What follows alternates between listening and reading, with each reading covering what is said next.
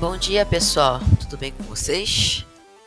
Hoje é dia 18 de janeiro. Ontem a Anvisa finalmente aprovou a vacina, a Coronavac e a outra de Oxford. E meu Deus do céu, amigos, que dia, que, que mês, que semana. É, o lance de Manaus me deixou muito mal quando aconteceu, né? Nossa, eu fiquei mal. E eu vi que o podcast que eu tinha programado era falar sobre morte, morro, minuto de da morte. Eu falei, nossa, péssimo time para eu falar sobre aquele tema com o lance de Manaus, enfim. Eu fiquei muito mal por causa disso, mas aí amanhã, ontem, no caso, surgiu essas esperanças de finalmente a Anvisa liberou. É, o Bolsonaro fez algum. Bolsonaro não fez mais que a obrigação dele, né? De liberar. Também não vamos ficar falando bem do Dória na frente das crianças, sujeita a porrada, como diz meu colega, né? E seguir. Agora é torcer, né? Pra ter tudo certo, chegar nos estados, nas cidades. Minha mãe é profissional da saúde, né? Ela é fonoaudióloga. Meu pai tem 74 anos, então eu fico bem aliviado em saber que finalmente eu tava muito preocupado com eles, com os profissionais da saúde também. Enfim. Então, Vamos seguir pro podcast, vamos seguir pro tema. A gente tá aqui no mês da visibilidade trans, né? Que oficialmente é no dia 29 de janeiro. Então, como esse podcast agora virou quinzenal, eu fiquei de falar da minha trajetória quanto pessoa trans no meio de tecnologia para o, o episódio da segunda quinzena. Hoje é dia 18, deve sair na outra segunda-feira, na outra semana que vem. Esse episódio termina de ser editado, que geralmente o calor tá levando uma semana para editar e tal, tipo, enfim, sem pressa. O importante é sair dois podcasts por mês, né? Eu não tô muito preocupado nessa questão quinzenal, porque eu produzo podcast aqui porque eu, eu gosto de produzir conteúdo, sabe? Eu penso um conteúdo, falo sobre, posto que tá aí na telha. Eu não pretendo, eu não quero monetizar, esse podcast em momento algum, porque para mim é, eu gosto, assim, não vou isso não é, não vou deixar de ser menos profissional, mas eu gosto, eu prefiro deixar gratuito, deixar aberto para doação, qualquer outra coisa para quem quiser. Enfim, vamos indo pro assunto da pauta da mês da visibilidade trans. Geralmente, geral, não são todos os casos, né? Pessoas trans já começam a demonstrar desde cedo que não se encaixam com aquele pacotinho de gênero, de, do gênero imposto ao nascer, desde criança, né? Eu sou uma pessoa trans, transmasculina, que foi designada mulher ao nascer. Então, pelo fato de eu nunca ter me identificado como mulher, isso faz de mim uma pessoa trans.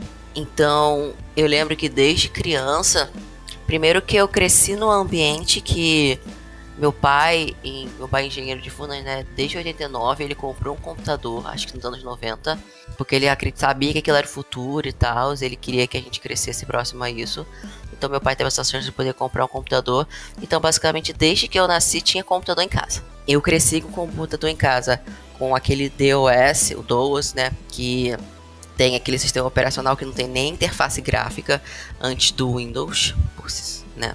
Desde cedo eu sempre tive uma maior. Eu sei que isso não é definição para ser uma pessoa trans, só para constar, mas desde cedo eu sempre me interessei por coisas mais vistas como masculinas. Eu nunca gostei de coisas denominadas que têm os signos de feminino.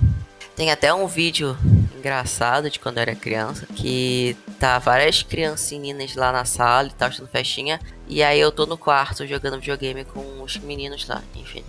Mas novamente, isso não é isso não é isso não, isso não, digamos, isso não é necessariamente índice de ser pessoa trans. Mas eu, desde criança, eu sempre me questionava: por que existe homem e mulher? Por que existe separação de sexo? Por que não existe só ser humano? Então, eu, eu, na verdade, eu sempre questionei a própria biologia do planeta. Eu lembro até hoje de quando eu tinha 9 anos, 10 anos, né? E aí a professora de ciências começou a falar como é que era o sistema de reprodução no, ah, na natureza, né? Aí eu lembro que a primeira reação que eu tive foi: Nossa, mas que sistema de reprodução ultrapassado. Eu juro pra vocês, essa foi a primeira reação que eu, com 10 anos, tive escutando isso. Então eu sempre questionei muito essa questão. Até bem biológica mesmo, né? Apesar de não ter ligação com a biologia. E eu não gostava de ser visto como mulher. Nunca gostei. Aí eu lembro que quando passou, começou a iniciar a puberdade, né? A tal da primeira menstruação. Eu tenho uma lembrança eu devia ter 12 anos, que é quando as mamas começam a crescer, né? Gente, eu lembro que eu peguei uma faca, eu queria cortar de fora. Cara, eu tinha 12, 11 anos, sabe? E o negócio tava começando a crescer ainda. E com essa idade eu já queria pegar uma faca e cortar lá. Acabei não fazendo, né? Mas a disforia a gente tem desde cedo. Tanto que eu uso binder, eu uso top desde. Eu tenho 28 anos, né? Eu uso desde sempre. para dormir, eu não tiro nada para dormir. Eu durmo com o binder mais frouxo, né? Eu já dormi uma vez usando dois tops de academia. Que é uma. Disforia é uma merda, gente. Disforia é uma merda. Eu não, espero que nenhum de vocês tenham. Vocês que me escutam, não espero que nenhum de vocês tenham, porque é uma merda. Então eu já dava esse sinal desde cedo. E somado a isso, a minha proximidade com tecnologia, eu jogava, né, alguns jogos de Atari, tipo Asteroides no, no, no, DOS, né? Então a proximidade com tecnologia automaticamente me aproximou com os jogos, porque meu irmão também tinha muito interesse. E do ambiente de jogos, eu cresci sendo uma pessoa meio nintendista, né? Eu tive Super Nintendo, Nintendo 64. E um personagem, por exemplo, que eu sempre gostei foi o Link de Zelda. O pessoal fala que eu pareço o Link. E o Miyamoto, criador de Zelda e Mario, quando criou ele, ele fala que o Link foi criado para ser uma pessoa mais neutra possível para o jogador, para as pessoas jogadoras se identificarem. Então eu sempre gostei dele, eu sempre gostei também do Zero do Mega Man, né? Tanto que meu nick, até hoje, desde a adolescência, é Aten Zero. Aten, que é o personagem do Yu-Gi-Oh!, né? O farol do Yu-Gi-Oh! Que só, só descobre o nome dele do penúltimo episódio. E Zero, que era o personagem favorito de jogos, que era o Zero do Mega Man. Aten Zero virou meu nick em vários momentos, ou só Aten, enfim. Eu lembro que eu jogava de personagem masculino na maioria dos MMORPGs. Novamente, isso também não é isso também não é decisório para ser uma pessoa trans, né? Mas é engraçado porque é, eu jogava de personagem masculino em MMORPG, Ragnarok, Ragnarok, né? E eu falava que meu nome era Thiago. E eu gostava que o pessoal me tratasse como se eu fosse um garoto. Assim. E assim, eu, eu não precisava mudar nada do meu comportamento pra, digamos assim, acharem que eu sou garoto. Eu não precisava desse esforço. E aí. O, tanto que o Thiago tinha até Orkut, pra vocês terem ideia. O Thiago tinha Orkut e MSN. Então, curiosamente, meu nome social não virou Thiago, virou Tali, né? Achei mais prático, achei mais criativo também. Thiago é muito padrão, digamos assim. Mas é, eu tinha uma certa. Eu tinha uma. É, tinha uma época que eu tinha uma identidade masculina nas redes. E era curioso, porque eu, eu jogava com o pessoal normal, sabe? Tanto que tem gente que jogou comigo até hoje acha que eu sou o Thiago. Né, eu sou o Thalio, não é muito diferente, mas. Aí eu participava de espaços de jogos e tal. Eu lembro que em 2007, 2006, eu participei de um que envolvi que, que era tinha até cosplay, eu fiz muito cosplay na vida, né? E aí o pessoal me usava muito como assim, falavam muito de mim e tal, porque eu era visto como garota, né? Mas para muitos dos jogos aí ganhava um certo destaque de nossa, como ela é diferente, né? Vocês sabem a história, né? Meio foda. Deixa eu seguir aqui os tópicos para que já deu nove minutos, tô, não cheguei ainda nem onde eu quero chegar. Então eu cresci nesse meio de tecnologia, com jogos. Felizmente, meu pai sempre me incentivou a estudar tudo que eu tivesse interesse. Porque, por exemplo, tem pais que acham que a pessoa que é vista como mulher, né? Tecnologia não é a área e tal, exato. Tanto que meu pai queria que eu fizesse engenharia. Ele sugeriu que eu fizesse engenharia da computação, mas acabei indo para design de mídia digital. Então eu tive muito essa sorte. Que eu tenho uma amiga, por exemplo, que já não teve tanta essa sorte, que os pais não compravam um videogame para ela por ela ser mulher. Que era coisa de garoto. Meus pais, felizmente, nesse ponto, eles eram bem abertos. Então sempre me incentivaram a procurar tecnologia, a estudar. Tanto que eu entrei no curso da Seven, né? Que mudou vários nomes não sei nem que nome tá hoje, mas altas tretas envolvendo a Seven. Então, aí na faculdade eu escolhi fazer design de mídia digital porque eu acreditava, porque eu gostava de jogos, gostava de tecnologia, gostava de ambientes virtuais e acreditava que dava para criar ambientes virtuais, experiências virtuais para as pessoas passarem e se tornarem versões melhores delas mesmas. Assim, a grosso modo eu acreditava que se uma pessoa preconceituosa jogasse um jogo com uma personagem trans, bem humanizada, essa pessoa poderia ser menos preconceituosa. No final eu vi que não é possível e tal, é uma coisa muito mais aprofundada, enfim. Senão não existiria, por exemplo, é, fã de Star Wars que apoia a ditadura militar, ele tem um monte. Pois é, né? Então, durante a faculdade, eu sempre participei de vários projetos e tal, várias iniciativas, só que eu sempre tive asco de iniciativa que era sobre mulher. Assim, o pessoal me chamava, mas eu ficava, ah, aí aparecia uma bolsa e tal de um curso, não sei o que, pra mulher, ah, é, sei lá, me incomodava muito participar desses espaços, sabe? E eu vejo hoje que isso, é transforma, que isso era disforia internalizada, porque eu não me via como mulher. Então, quando eu me colocava nesses espaços, eu tava me colocando numa ideia de num lugar que eu, não, que eu não me via, sabe? Então eu criava, eu tinha muito. Eu ficava com muito. Eu, eu, não, eu não sei explicar, eu ficava muito receoso, muito bolado com isso acontecendo. Me incomodava muito. Aí eu participei de vários projetos durante a faculdade. Fugi. Eu tinha asco de asco de feminismo, na verdade. Eu tinha asco de feminista, vocês terem ideia. Porque, enfim, no final era. No final das contas, era questão de disforia internalizada mesmo. Aí no final da faculdade eu eu fiz me reunir com a minha amiga, né, Tamires.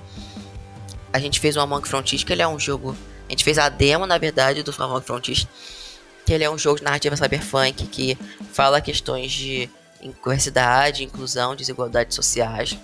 E eu lembro que no início eu queria fazer uma coisa toda filosófica sobre o que é o ser humano e tal, uma coisa bem indo para questão de filosofia. A Tamires tá, não gostou muito e ela queria direcionar a pesquisa mais para a área de feminista e tal. Eu fiquei tão bolado na época que eu falei que Tá, mas aí você vai pesquisar sobre isso. Eu vou continuar pesquisando a estrutura cyberpunk, a estrutura de desigualdade, a estrutura de mecânica e tal, e você faz a pesquisa dessa parte feminista. Ela, tá bom. De mulher em tecnologia, né? E eu, eu não sabia, mas, mas eu tinha asco desse assunto, né? Então ela fez o. Ela fez toda a pesquisa e tal, maravilhosa. E eu fiz a outra parte, até que foi, foi bem separado o assunto mas eu realmente não queria de jeito nenhum apresentar sobre isso, assim. Era, eu, eu, eu claramente tinha acho com qualquer coisa relacionada à mulher. Aí eu terminei a faculdade, em 2016.2. Já ingressei no MBA, numa outra pós em jogos, porque eu sou assim, né? Eu tô sempre estudando, tô sempre fazendo curso. Eu sempre gostei muito de estudar. Enfim. Aí em 2016 também eu arrumei uma namorada trans que em 2017 veio morar comigo. Foi, uma, foi um desastre, não vou entrar em detalhes, mas ela foi, querendo não, ela foi a porta de entrada para eu conhecer outras pessoas trans. E aí eu comecei a ver outras identidades. É, na época também eu me descobri Ace. É, um pouco antes de conhecer ela, né? Eu, acho, eu tinha encontrado o, o significado da palavra sexual, do que é ser Ace. Aí eu, a partir dela, eu comecei a me ver como uma pessoa não binária. Só que nessa época eu ainda, eu ainda não usava nome social, ainda usava nome de registro, ainda. Eu ainda era visto socialmente como uma mulher, né? Então, começou por aí. Então, eu, eu terminei a faculdade, né? E comecei a participar de meetups, eventos de tecnologia. Se tem uma coisa que eu me arrependo na faculdade foi não ter participado do programa da Apple de desenvolvimento de aplicativos, que na época era o PEPID, porque eu tinha criado muito asco com a área de fazer, de fazer aplicativo, porque pegavam muito no pé de design gráfico e tal. Ah, mas como é que você não gosta de fazer a parte artística? Se você é design. Aí eu peguei asco, aí só depois que eu vi a questão de usabilidade, a questão de experiência de usuário, que na verdade eu já trabalhava com isso há muito tempo, só que eu não sabia o nome. Mas basicamente eu já trabalhava, já fazia isso nos projetos que eu estava envolvido. E eu falo pro pessoal, na minha visão pelo menos, que o profissional de UX é o game design de, de produtos que não são jogos. Porque basicamente quando você pensa na experiência do usuário, você está pensando na mesma coisa que o game design pensa, só que na hora de fazer um jogo. Então, é uma opinião particular minha. Aí eu comecei a participar de meetups. Em 2018 eu comecei a dar palestras. Eu comecei no palestrante no início, você tem que mandar palestra. Aí eu dei palestra na universidade, dei na Unicamp, dei na UFSCar, dei na própria PUC-Rio, dei em eventos de tecnologia. Aí foi começando a ganhar destaque, porque eu falava muito de diversidade e inclusão, falava de tecnologia, falava de game design, de gamificação. Gente, eu já dei palestra de tanta coisa nessa vida. Falava muito de empreendedorismo social também, porque Paralelo à minha carreira de tecnologia, eu fui construindo uma carreira dentro da área de negócios sociais. Participei de uns 5, 6 acelerações de negócios sociais, não lembro de cabeça. Participei por, passei por organizações, Enfim, eu fiz muita coisa que não, não dá para falar num podcast só, porque eu fiz muita coisa nessa, nessa vida até, assim, em questão de carreira, eu fiz muita coisa. Porque eu sempre fui uma pessoa muito proativa. Então eu comecei a participar dessa iniciativa, estava palestra, o pessoal me chamava, o pessoal falava, ah, mais exemplo de mulher, e aí eu começava a ficar incomodado. Aí começava a me colocar como exemplo de mulher, tecnologia, é, ah, mas aquela mulher, ela é exemplo para falar sobre tal assunto, representatividade. Aí ficava. Hum... Eu lembro até hoje de uma Game Jam também que eu participei, né? Uma game, eu participei tanto como mentor quanto na parte de analisar é, a apresentação dos jogos, né? Quando terminaram. E eles falaram que era uma game de voltar pessoas não binárias e tal. No final resumiu tudo na mulher, enfim. Eu fui criando uma péssima experiência com esses eventos de tecnologia ou qualquer coisa com nome que tenha no nome mulher ou gênero. Tanto que o primeiro podcast, o primeiro episódio do podcast é desse. O primeiro episódio que eu lancei desse podcast no Período Tropical, né, é exatamente sobre esse assunto. Porque eu parei de ir para eventos que levam o nome gênero. Enfim. Aí, aí eu segui uma carreira de startup mesmo. Como o Rio tava quebrado, sem trabalho para essa área, eu fui aplicando, né, tentando, mas à medida que eu não conseguia, eu também desenvolvia projetos próprios. Aí trabalhei com um, um aplicativo também, um projeto para usar realidade aumentada para ajudar pessoas com depressão, trabalhei em jogo educativo, trabalhei em várias coisas. Só a partir de 2018.2, no meio de 2018, é que eu comecei a usar o nome social Tali. Só que eu ainda me identificava como não binário e tal. E é como se eu ficasse no meio termo, né? Aí eu resolvi, eu fui percebendo que na verdade eu tava, eu tava mais inclinada pro masculino. Tanto que em 2019.1, antes de vir para São Paulo, eu comecei a fazer é, a minha TH com testosterona. Inclusive agora em janeiro vai fazer dois anos que eu tô na TH, em janeiro de 2021. E aí com o tempo eu parei de aceitar todos os pronomes, passei a usar só masculino e neutro. E a, a identificação foi se direcionando.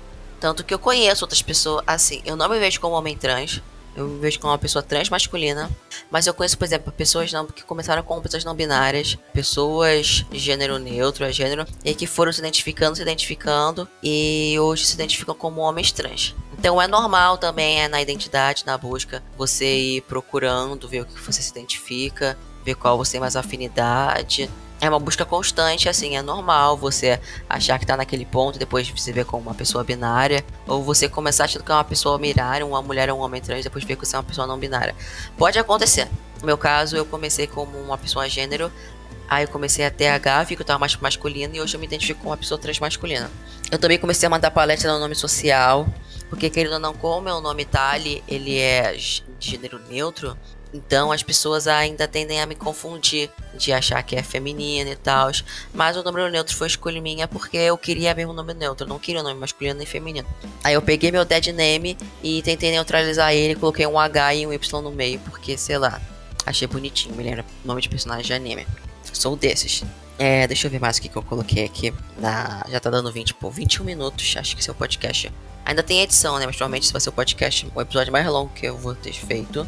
E a tecnologia sempre foi um ambiente machista. Tanto que eu sempre tive esse, esse estilo, né? Visto como masculino, pelas roupas e tal.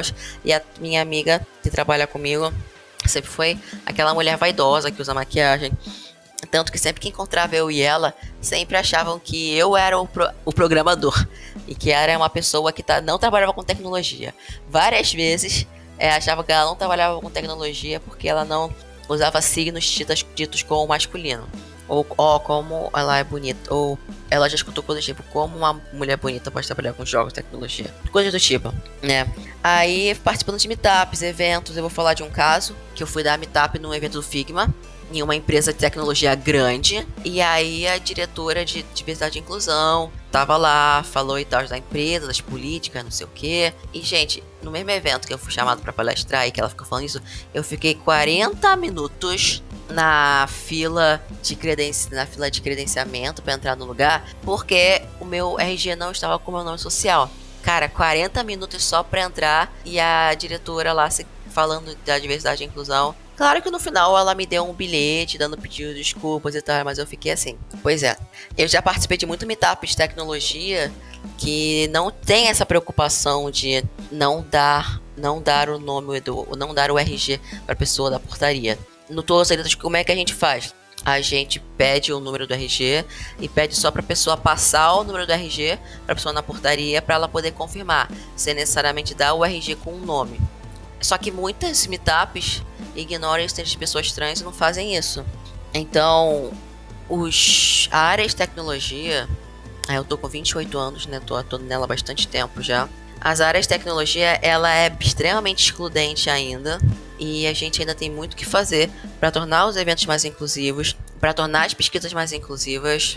Eu fiz um, um post no LinkedIn tempos atrás falando da jornada que eu faço diariamente de, de quando vou preciso quando, quando quero usar um produto digital que pede RG, que aí lá baixa o produto, usa, cadastra, coloca no registro, procura a opção no site, no, no procura a opção no site para mudar para o nome social, não acha. Aí você procura na ajuda, pede ajuda pro chatbot, chatbot não ajuda em porcaria nenhuma. Aí no final você sempre vai no reclame aqui, posta reclamação pro nome social, aí eles vão lá e mudam, porque é a forma mais rápida de você ter acesso a uma pessoa humana não um robô para resolver seu problema. E eles resolvem no site ou no sistema deles esse problema social? Não. Pois é. Então, assim, é uma luta. Eu, assim, é uma, eu diria que é uma luta trabalhar ser uma pessoa trans em tecnologia. Em qualquer área profissional é uma luta, né? Porque a gente tem essas questões de nosso mercado de trabalho e tal, mas por já ser uma área que era predominante, predominantemente machista, já tava difícil, já, já tem um trabalho de incluir mulher cis branca hétero sem deficiência. Inclusive tem muito lugar que acha que diversidade em tecnologia se resume a mulher geralmente branca cis hétero. Enfim, é uma luta, mas estamos aí estamos seguindo nessa carreira, nessa, nessa área. E com todas as letras também, agora eu estou focado muito em trabalhar a inclusão LGBT em tecnologia, os projetos, a gente está com alguns projetos bacanas para montar cursos em parceria com outras escolas, é, patrocínio de meetups também, o CNPJ vai sair. Os CNPJs, né, são dois na verdade, devem sair agora em meados de janeiro, se tudo der certo, né? E, eu, e além desse podcast também, eu fiz um artigo no, movimento, no blog do Movimento Choice falando da minha carreira, né, como pessoa trans, só que na área de impacto social. Esse aqui, esse podcast quis falar mais da minha proximidade com tecnologia, eu ser uma pessoa trans, e esse outro artigo do Choice vai ser escrito e vai ser da área de impacto social. É isso, gente, eu vou terminar aqui porque já tá dando 26 minutos de gravação, eu nunca fiz um episódio tão longo para esse podcast. Geralmente ele dura no máximo 11, 12 minutos.